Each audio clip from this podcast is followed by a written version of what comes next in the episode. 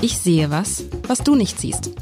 Der Podcast über berühmte Bilder mit Alexander Klar, dem Direktor der Hamburger Kunsthalle.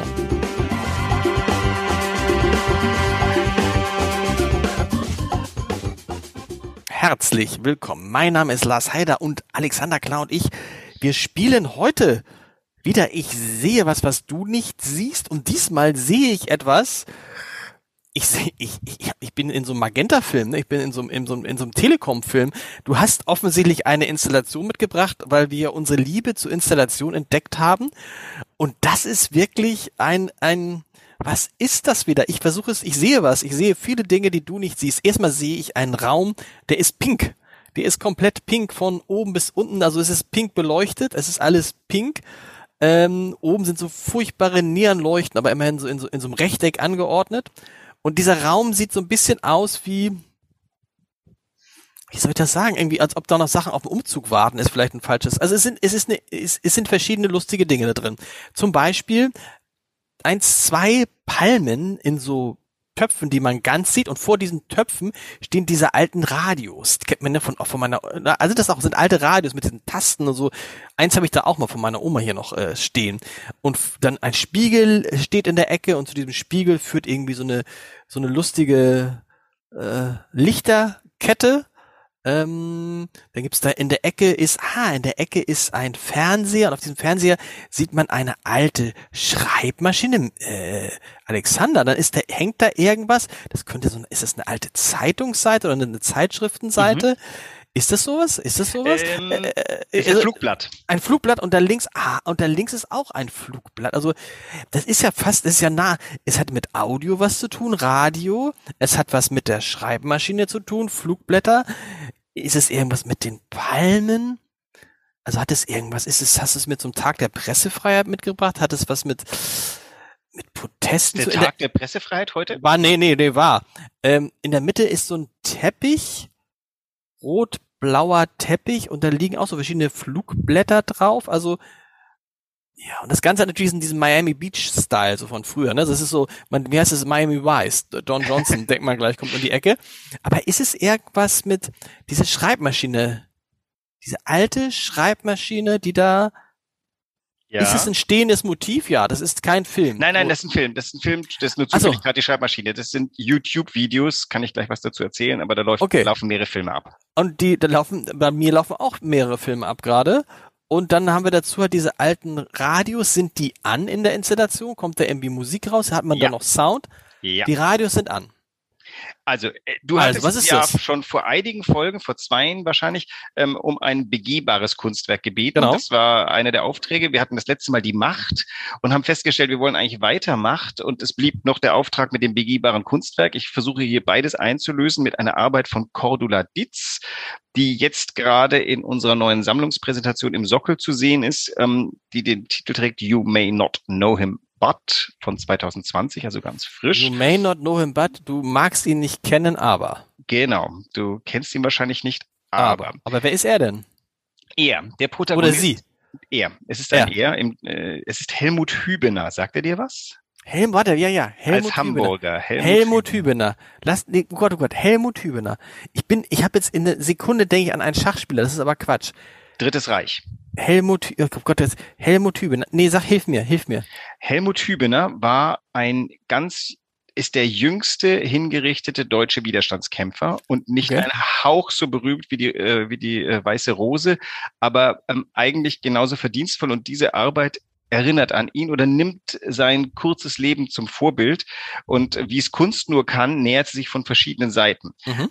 Ähm, die Arbeit entstand site-specific bei uns um die Ecke im sogenannten Biberhaus. Das Biberhaus ist am Bahnhof, weiß nicht, ob du das kennst, da ist ja, der Rowold Verlag drin. Selbstverständlich. Das, äh, hat auch einen wunderschönen alten, äh, glaube ich, außer Betrieb genommenen, ähm, wie heißen diese Paternoster? Paternoster, danke. Ähm, und da war eine Ausstellung, letztes Jahr, vorletztes Jahr drin und da nahm Cordula Dietz äh, teil an einer Reihe, in diesem Biberhaus ist der Helmut Hübener verhaftet worden, als er Flugblätter verteilt hat. Mhm. Man muss wissen, er war Auszubildender in dem Haus. Das Biberhaus war damals ein ganz so ein innerstädtischer äh, Ort, wo oben Büros drin waren, unten war ein Amüsierviertel. Daher hast du die Palmen und diese magentafarbene ah, Miami okay. Vice Surroundings. Da ging es unten sehr lasziv zu und oben ähm, geschäftlich. Und der Helmut Hübener äh, war Mormone und als solcher irgendwie prädestiniert, schon ganz klarsichtig zu sehen, dass die Nationalsozialisten ähm, keine Pfadfinder waren. Mhm. Was ja auch eine interessante Sache ist, unsere Großeltern reden sich ja gern, nein, das stimmt nicht. Also unsere Großeltern versuchten lange Zeit uns glauben zu machen, dass man das ja alles nicht so recht hat wissen können. Mhm. Meine Großeltern inklusive, muss ich dazu sagen. Ähm, die Wahrheit ist, wir sehen wollte, konnte sehen. Und der junge Helmut Hübener, der, ich glaube 1941 oder 42, äh, wird er dann äh, verhaftet und äh, relativ stantepete guillotiniert.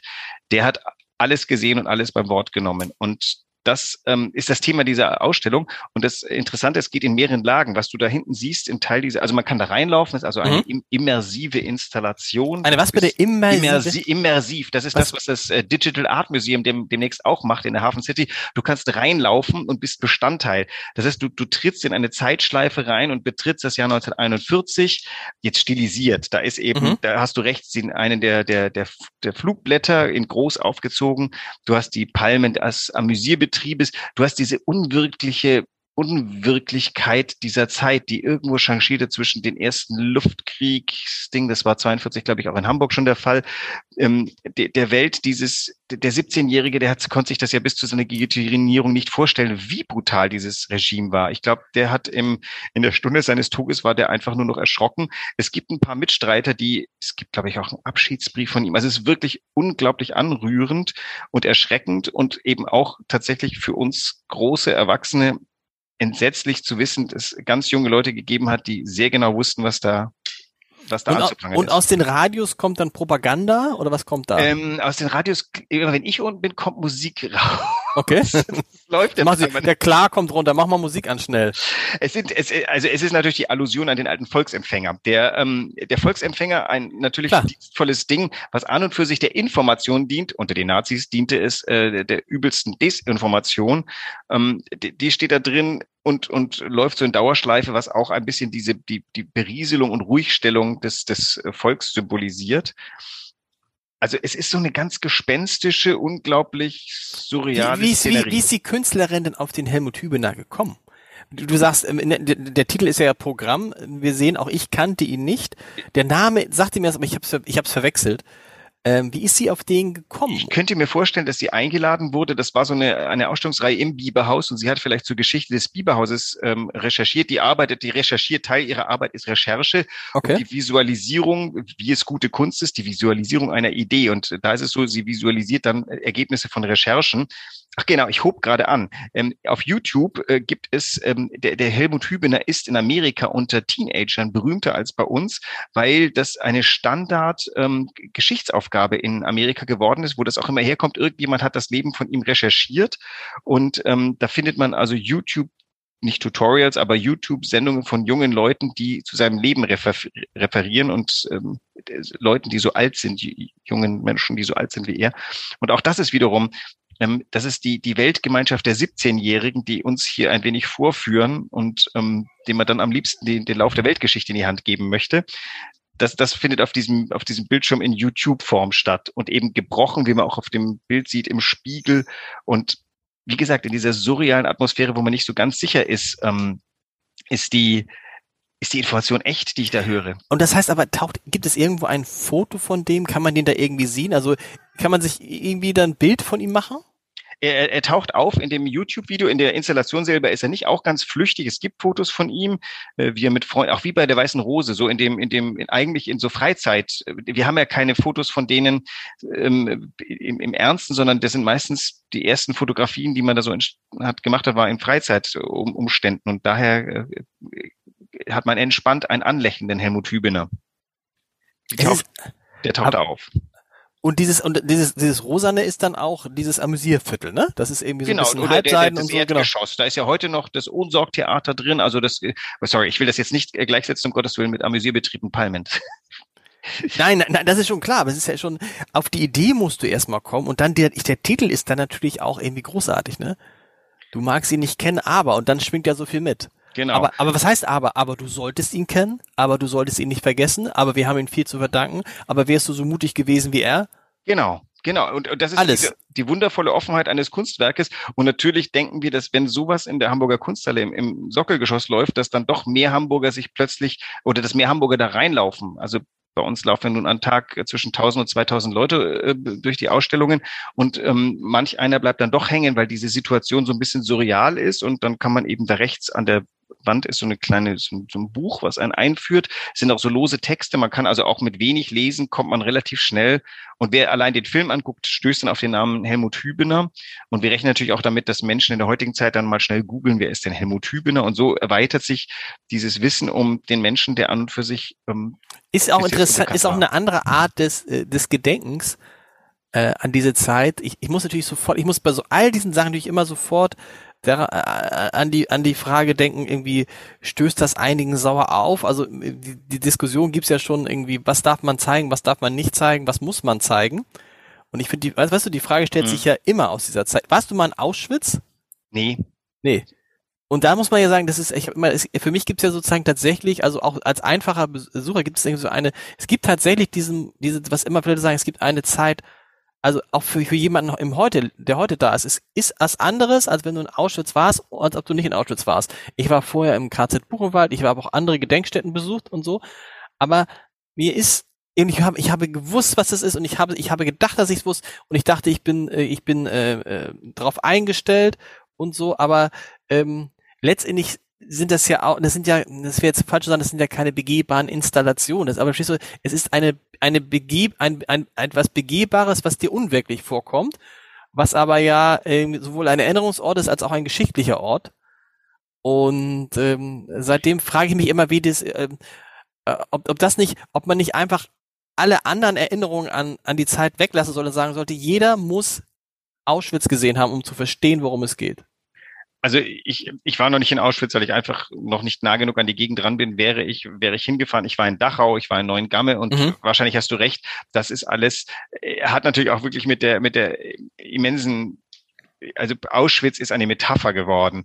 Und ähm, da ist zum einen natürlich die Bilder von, von Leichenhaufen, die gab es aber auch in anderen ähm, Konzentrationslagern, aber tatsächlich ist Auschwitz eine Metapher. Und wenn man das begeht, das ist natürlich, das trifft ein physisch sofort, weil man steht genau. an dem Ort, an dem millionenfach Menschen in, ins Gas geschickt wurden.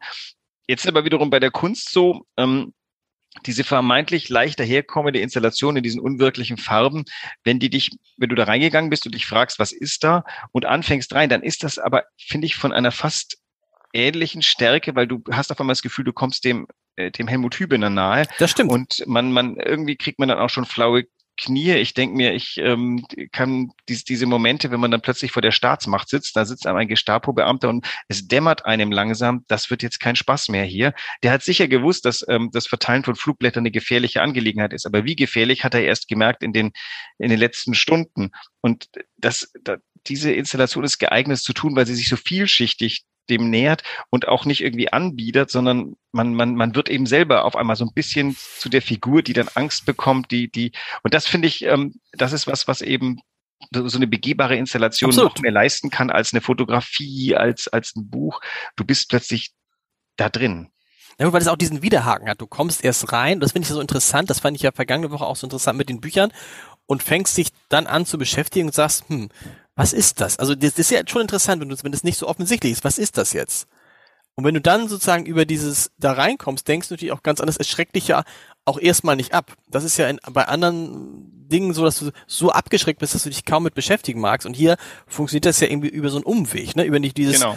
dieses, dieses, äh, und das ist dann noch irgendwie in, in, in Hamburg spielt wir sind ja so ein bisschen in der Phase drei der Rezeption des Dritten Reiches. Die Phase eins, das war, wo die lebendig noch Beteiligten waren, die mhm. Generation meiner Großeltern und Eltern, die wahlweise junge Menschen da waren oder Erwachsene, die äh, geprägt war von einer gewissen Sprachlosigkeit. Da waren ein paar Aufrechte, wahlweise, die sich irgendwie bekehrt hatten oder aber Leute, die von außen kamen oder die Opfer, die gesprochen haben. Dann kommt meine Generation und ich habe noch in meiner Schulklasse hatte ich schon Mitschüler JuristInnen, die gesagt haben, nicht schon wieder Nationalsozialismus, zu einem sehr aufrechten Geschichtslehrer, der dann mit den Augen rollt und sagte, seid, wisst ihr eigentlich, was ihr da genau sagt? Haben das ähm, wirklich Leute damals gesagt? Wir reden über die, wir über reden die in 80er, 80er Jahre. Jahren. Ja, also ich ähm, habe während der Gymnasialzeit in einem bayerischen Gymnasium gesessen und da gab es Leute, die sich zurückgelehnt haben, den Kaugummi rauszuholen müssen wir jetzt wieder Nazi-Zeit machen. Das gab es sehr wohl. Krass. Und ähm, das zieht sich ja irgendwie, glaube ich, auch in die 90er Jahre rein. Es gibt ja schon irgendwie auch Klagen der, der jüdischen Gemeinde, dass es eine Generation gibt, die einfach dann es cool findet, es nicht gut zu finden. Mhm. Und jetzt kommen wir eben wieder eine Generation weiter, wo wirklich ein historischer Abstand ist, wo aber wiederum man sieht, wie, wie verdattert die ob der, ob dieser jetzt sage ich Singularität des Verbrechens. Es gibt ja Leute, die sagen, das sollte man eben gerade nicht sein. Also mhm. das ist immer ganz schwierig. Ist das was ganz Normales? Und ich, der ich jetzt schon über 50 Jahre alt bin, stelle fest, während meiner Zeit passieren ja auch Dinge, wo ich mir denke, wow, hätte ich nicht gedacht, das passieren. Und äh, bei mir ist es tatsächlich so, ich, ich muss mich an manchem Morgen ermächtigen, das Radio anzumachen, weil ich denke, ich möchte das nicht wissen. Mhm. Ich kann nämlich nichts tun. Mhm. Und das, das macht mich ganz irre. Und äh, das geht vielleicht vielen Menschen, dass man sagt, äh, okay, wir haben das jetzt delegiert an Politiker und an Militärs und wir können irgendwie Flüchtlingen helfen und wir engagieren uns, aber in Wirklichkeit sind wir ohnmächtig. Und was können wir denn eigentlich tun? Und dann kommt man eben zurück auf, man muss ein, man muss versuchen, ein, eine, eine Kultur zu generieren, die sowas einfach nicht möglich macht. Und das mhm. Jede Generation aufs Neue, in jedem Land aufs Neue.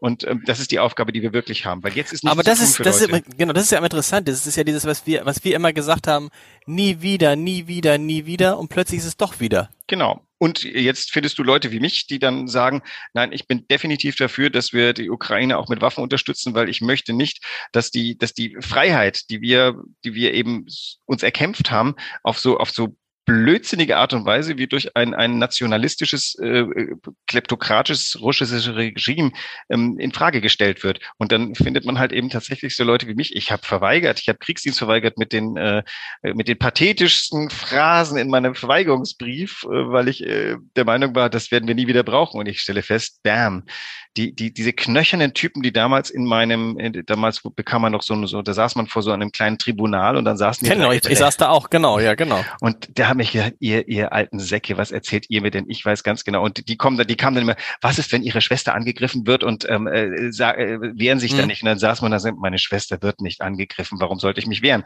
Und jetzt stellen wir fest, meine Schwester wird gerade angegriffen und ähm, ich will mich wehren. Und dann muss ich ja diese alten Säcke zurückdenken. Ja, das ist, das ist, weil wir immer gedacht haben, also diese, diese ewige Diskussion, ob sich Geschichte wiederholt oder nicht wiederholt. Und wir haben alle gedacht, wir haben ja unsere Lektion aus der Geschichte gelernt. Und kaum ist dieser Moment da, wo kaum noch Menschen leben, die das richtig erlebt haben, passiert, nee, was Vergleichbares kann man nicht, aber es passiert trotzdem was unglaublich Unmenschliches, von dem wir gedacht haben, nee, das ist eigentlich gar nicht möglich. Es genau. ist nicht, also zumindest ist es, nee, es ist, man dachte ja wirklich, es ist nicht, dass es dann noch mitten in Europa möglich ist. Und äh, das, ich finde das, äh, aber wir wollen ja über das, wir wollen ja über dieses, über dieses, ähm, dieses ähm, Bild sprechen. Wie lange? Das heißt, mit anderen Worten, aber das ist noch gar nicht so lange bei euch. Das haben wir jetzt auf, äh, eröffnet äh, Mitte Februar und das wird jetzt für so zweieinhalb Jahre bei uns sein. Und ähm, wir haben Teile dieser Installation oder die ganze, glaube ich, schon für uns erworben oder vor für uns zu erwerben, okay. weil wir das für, ein, für im mehrfachen Sinn ein, ein wirklich wichtiges und interessantes Kunstwerk halten. Das ist natürlich auch eine interessante Frage ist, das ist ja gekoppelt an eine Geschichte, die unauslöschlich ist. Mhm. Spekuliert das dann sozusagen drauf, dass das als ewiges Thema bleiben wird? Und dann sind wir wieder bei der Singularität dieses äh, Dritten Reiches und man denkt, das ist tatsächlich alles, was sich damit beschäftigt. Absolut, oder? Das wird bleibt. bleiben. Die, ja. die, die, Engländer, die lieben ja Bücher über Hitler, verkaufen sich fantastisch. Ihr seid doch irre geworden. In, in englischen Leihbüchereien, wenn du in die englische Leihbücherei reingehst als Deutscher, dann schämst du dich in Grund und Boden. Ich habe schon, als ich in London gelebt habe, mal der Bibliotheksleiter geschrieben, es kann doch nicht sein, dass die deutsche Geschichte aus Ersten und Zweiten Weltkrieg besteht. Habt ihr irgendwie mal irgendwas mhm. gehört von äh, Biedermeier, von äh, deutscher Aufklärung? Warum steht da nichts darüber drin? Und dann kam eben, ich habe mal irgendwann einen Brief zurückbekommen von einer Bibliotheksleiterin, die gesagt hat, oh, it's public demand what we are serving. Und äh, public demand war nicht für deutschen ähm, Biedermeier. Die wollen Hitler. Das ist ja auch, übrigens ja auch in Deutschland so, wenn du legst, überlegst, wenn du abends irgendwie äh, durch das Fernsehen mal selbst, was ich praktisch kaum noch mache, aber wenn du es so machst, irgendwo kommt immer ein Film über Adolf Hitler und Adolf Hitler und Eva Braun, Adolf Hitler und das. Offensichtlich, das wird ja keiner zeigen, wenn da nicht irgendwie so ein Bedarf danach besteht. Das ist übrigens die Stärke dieser Installation, dass du auf den ersten Blick überhaupt keine Ahnung hast. Also das ist inkongruent, ja. denn du denkst, okay, da sind zwei alte Radios, da sind Palmen, da ist diese komische Magenta-Farbe, darüber steht auch noch ähm, ein, ein in Neon steht, wer lügt. Das ist ein, ein Zitat aus ähm, einem dieser Briefe, in denen der Helmut Hübner anklagt, dass die Bevölkerung belogen wird mhm. und sie soll möge aufwachen. Und aber all das kann man gar nicht zusammensetzen, wenn man nicht anfängt, durch diesen Raum zu laufen und sich die Versatzteile anzusehen und sie anzufangen, miteinander zu verbinden. Und das ist, das ist eine Stärke von Installationen. Ein Bild erfasst du relativ rasch und sagst ja, nein, ästhetisch, ja, nein, intellektuell, ähm, ja, nein, wegen äh, deines eigenen Biorhythmus, weil du schon 20 Bilder gesehen hast. Hier stehst du drin, du kannst natürlich auch hier durchlaufen und sagen, interessiert mich nicht. Auf der anderen Seite, wenn du da durchläufst und sagst, hat mich nicht interessiert, äh, brauchst du nicht ins Museum gehen. Und hier würde ich sagen, du baust hier im Durchmessen des Raumes langsam die Geschichte und wirst immer mehr reingezogen. Wie ein gutes Buch eigentlich, würde ich fast sagen. Also wenn ich ein Buch, ähm, wenn ein Buch bei mir nicht die zweite Seite überlebt hat, dann verschwindet's. Aber wenn ich über die zweite Seite hinwegkomme, weil ich denke, wow, cool, das ist eine Analogie, glaube ich, zu diesem Raum. Wenn du erstmal angefangen hast, die verschiedenen Versatzstücke. Und ich glaube, was ist, das lerne ich jetzt ja auch mit dir, dass man, dass man sich nicht zu viel vornimmt, ne? Dass es so wichtig ist, weil man wird all dieser Kunst nicht gerecht, wenn man durch so ein Museum durchgeht und sagt, oh, guck mal da, auch guck mal hier, guck mal da. Es funktioniert einfach nicht. Also es gibt zwei Möglichkeiten. Das eine ist, du schlenderst durch ein Museum und schaust drei Sachen tiefer an und den Rest nimmst du so auf als inspirierend. Das habe ich mhm. mal, ich, ich liebe ja die Amerikaner für eines, die sind total leger gegenüber Museen, nicht so, also bei uns war immer so, wenn ich ins Museum gehe, habe ich vor, was zu tun, nämlich genau. äh, mich bilden. Das ist harte ähm, Arbeit und du musst jede und jede Sache, das war immer so, oh, jetzt bin ich im Museum, jetzt muss ich aber, das, das, da, dafür bin ich dir ja sehr dankbar, dass ich da einen neuen Zugang kriege. Es war immer so, und du musst auch das lesen, was da untersteht, neben dem, du musst es lesen und du musst ja immer, wenn du rausgehst und so, und jetzt, das ist eigentlich, das überfordert einen komplett, oder das ist, als ob du versuchst, 30 Bücher an einem Tag zu lesen. Genau. Und Gott sei Dank hat sich aber auch jetzt die Generation geändert. Ich sehe ganz viele jüngere Leute in ihren 30ern und 40ern, die da als Paare durch die Räume laufen, mal hier stehen bleiben, mal da stehen bleiben. Und ich glaube, man muss sich wirklich anziehen lassen von irgendetwas. Und das aber dann, ich glaube, der wirkliche Gewinn ist, wenn du in einem Museum zwei Stunden durchgegangen bist und, und vier Sachen angesehen hast, wo du wirklich stehen geblieben bist und dich mit jemandem unterhalten hast. Und du kannst ja immer wieder kommen. Ich werbe immer dafür, es sollten eigentlich alle Hamburger dem, dem, dem Verein der Freunde beitreten. Für 75 Euro sind ist das ganze Jahr freier Eintritt. Das ist ja, das ist aber cool. das ist doch das ist doch so ähnlich wie das wie ich das immer bei allen äh, allen, allen rate bei Hagenbeck. Weil ja. machst ein Jahres, mach ein Jahresticket und das haben mir jetzt ja auch einige Hörerinnen und Hörer gesagt, dass es ihnen Freude macht und das ist finde ich toll, dass es ihnen Freude macht, durch äh, die Ausstellung zu gehen und dann Dinge zu finden, die sie bei uns gehört haben. Weißt du, dieses Moment, das ist doch und wer war das doch und so. Und ich glaube, das ist so ein bisschen so, so ein Wiedersehen mit alten Bekannten, aber dieses, ich glaube, dieses, dieses Kernthema ist wahrscheinlich wirklich, dass man lieber mal 20 Minuten ins Museum zu einem so, so einer Installation, zu einem Buch und dann wieder raus und dann zwei Tage später wieder oder so. Ja, ja. Also dieses, also dieses, auch dieses, aber man ist natürlich als, das Abarbeiten, das ist ja so dieses, dieses Touri, dieses Touri-Gehen, was in uns allen drin steht. Da müssen wir jetzt was, ne, wo gehen wir heute hin? Irgendwie, äh, Michel, Elbphilharmonie, äh, Kunsthalle, äh, an der Alster essen. Naja, Boom. das machst du ja, wenn du in Paris bist, gehst du in den genau. Louvre, egal was, und dann fotografierst du drei Bilder, unter anderem auch äh, hinterher berichten zu können. Ich war im Louvre ja. und es war natürlich total toll. Okay, und die Mona Lisa ist oh, viel, viel schöner, als ich dachte. Nee, ist das Schöne nicht. ist natürlich von der Hamburger Kunsthalle, äh, ganz, ganz China, ganz Asien äh, äh, träumt wirklich, also ich habe das, äh, ich lerne das jetzt immer mehr, die deutsche Romantik ist ein Exportschlager, die, die ganze mhm. Welt äh, liebt sie. Und also wenn mal wieder Chinesen kommen, dann gehört die Hamburger Kunsthalle natürlich zum Erlebnis wie der Louvre. Aber was ich sagen wollte, vorhin noch mal zum, zum Erlebnismuseum, es sind drei Dinge, die ein Museum großartig machen. Das erste ist die Kunst, klar. Das zweite sind die Räume, in der die Kunst ist. Und mhm. das dritte sind die Besucher, man selber mit den anderen. Diese, dieses magische Dreieck ist was wirklich Tolles, denn man geht natürlich auch rein, man sieht die anderen Menschen, wie sie was sehen. Wenn irgendwie vor einem Bild ein Traube Menschen steht, oh, das will ich auch sehen. Die Räume, das, wir, die Kunsthalle hatte einfach wirklich fantastische Ausstellungsräume. Wenn du da durchgehst, gibt Tageslicht äh, und dieses, dieses dreifache Erlebnis, das ist viel besser als jedes Bildungserlebnis die Bildung kommt ganz von selber. Also man aus einem Museum kommt man unter allen Umständen schlauer raus, als man reingegangen mhm. ist. Aber man muss es nicht erzwingen wollen. Das ist, glaube ich, das Wichtigste, was wir Deutschen lernen müssen. Und das geht mir ja in diesem Podcast jetzt schon so. Ich habe noch mal geguckt, wie viele Folgen wir haben. Da war ich ganz. Also wer Spaß gehabt an diesem, an dieser heutigen Podcast-Folge, es gibt Dutzende, Hunderte dieser Folgen schon. Und Zwei Jahre ich, lang Podcast. Und, und ich freue ich freu mich sehr. Und ich freue mich schon jetzt wieder auf äh, nächste Woche die Macht der Bilder. Alexander, Dann bis dahin. Bis nächste Woche. Tschüss, tschüss.